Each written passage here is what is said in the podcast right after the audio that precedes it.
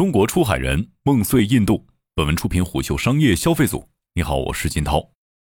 在印多年的三富工程印度公司董事长严潇潇告诉虎嗅，不少在印度的中国企业已经失去投资信心。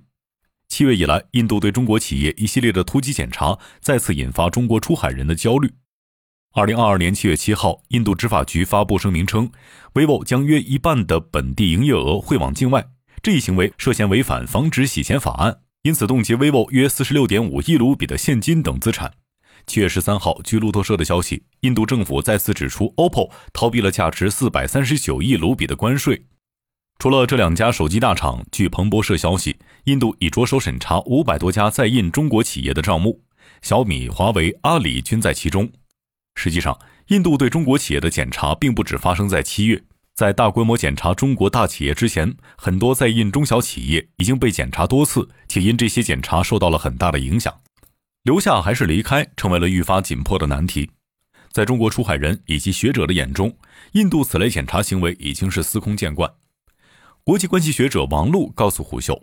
不仅中国企业，印度对其他国家的企业同样会有税务审查。比如，亚马逊今年六月就在投资一家零售集团的交易当中被判定为有所隐瞒，并被处以二十亿卢比的罚款。又比如，日韩不少企业也面临同样的情况。董慧对虎嗅说：“印度与税务相关的法律和检查一向都非常的复杂和严格，很多印度本地公司有时也算不清自己的税。”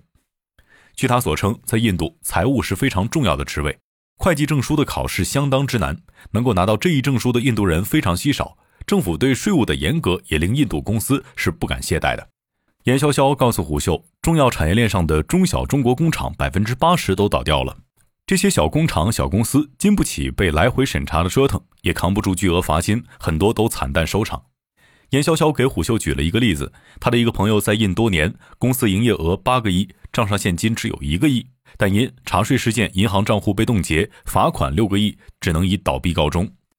中国工厂的订单量也受到了影响。本次大规模的查税事件令中国品牌在印度的形象受到损伤，订单量有所下滑。据严潇潇称，虽然目前手机行业处于印度的销售淡季，但从六月份的订单来看，下滑的情况也比往年要严重。不少中小供应商都没钱赚，资金链压力比较大。且十月至十一月是印度的排灯节，一般属于销售旺季。往年手机工厂都要在此前赶一批货，但今年谁都不能确定接下来的走势。实际上，除了查税这一关，在印度的中国企业还被不少的环节所困扰。首先是本地化后成本的上升。据严潇潇称，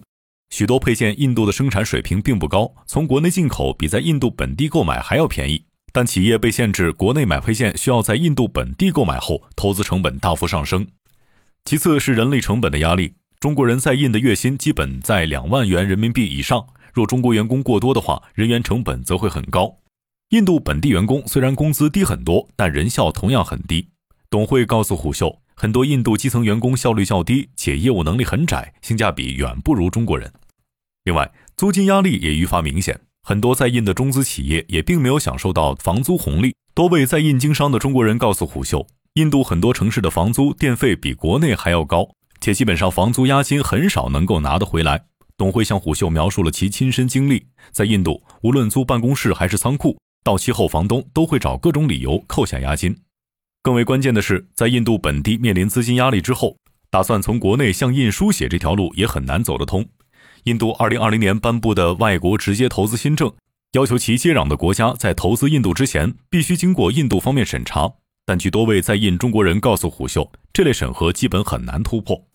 这一政策也令中国企业赴印投资数量断崖式下跌。据中国商务部的数据显示，二零二一年中国企业对印非金融类直接投资同比下降近七成。严潇潇也给虎嗅分享了几个细节：国内某汽车企业本想在印度投资十亿美金建厂，但因迟迟无法获审，半个公司都已经倒闭；另一家汽车公司也因资金注入不进来，面临经营困难，不得不考虑在本地投资。令不少在印中国人感到紧张的，除资金压力之外，还有舆论环境的不友好。多位在印中国人告诉虎嗅，同样是查税事件，印度媒体对其他国家公司的评论就较为中性，但对中国公司的描述就较为负面。董慧就向虎嗅分享了他的观察：印度的本土媒体对这类新闻有时会上升到间谍这类的字眼，而且当媒体放大中国企业税务问题之后，民众的情绪往往会被挑起，能够获得更大的流量。除经济、舆论等压力之外，印度的就业环境、政治环境也给中国出海人带来一些本地化难题。二零二二年，印度经济监测中心最新数据显示，由于无法找到合适的工作，印度九亿达到法定工作年龄的人口当中，有四点五亿不愿意积极找工作。董慧向虎嗅分享了一个细节：他在德里经常见到印度年轻人在工作时间内在公园躺椅或者是树下休闲乘凉。这些年轻学生尽管受过教育，但却很难找到与其教育水平匹配的工作。若是不愿意做更辛苦的体力劳动，只能干脆退出就业市场了。多位在印经商的中国人向虎嗅反映，有的印度年轻基层员工较为懒散，给企业带来人效上的麻烦。除此之外，印度的党派斗争也波及到中国出海人。从物流领域而言，中国货物在印度清关时，相较于其他国家，查验率本就高达百分之八十以上。在这一处境之下，出关政策还经常因党派斗争而变动，甚至各邦的政策都不一样，这令董汇之类的物流中印企业非常的头疼。那么是去还是留呢？有人选择继续坚守印度市场，这部分出海人仍看好印度市场的潜力以及人口所带来的红利。据联合国七月十一号发布的《世界人口展望二零二二》预计，印度将在二零二三年成为世界上人口最多的国家，人口数量将在二零五零年突破十六亿。根据数据显示，二零二二年一季度，印度五大手机厂商中有四家来自于中国，小米、realme、vivo 和 OPPO 合计占据了百分之六十三的市场份额。严潇潇告诉虎嗅，印度很多人仍然没有智能手机，手机市场的潜力仍然很大。且虽然印度采取各种措施扶持本地手机企业，但大多还不成气候，留给中国公司的机会还有很多。但相较于主动派，不少人则属于被动留守，他们多是一些重资产工厂或者企业，已经在印度投入了太多。董辉告诉虎嗅，今年有不少人向其咨询将印度的设备运回中国的费用，但因物流费用过高。不少人无奈选择继续留下，或者是贱卖处理掉剩余资产再回国。还有更多出海人选择离开印度市场，或者早已离开了印度。这其中不乏一些轻资产的电商公司，相较于重资产的工厂，他们更易撤离。自印度陆续封杀中国 APP 之后，不少电商公司或独立站遭遇了引流困境，经营也难以为继。另外一批离开印度的中国出海人，则是不再看好印度的经济及消费潜力。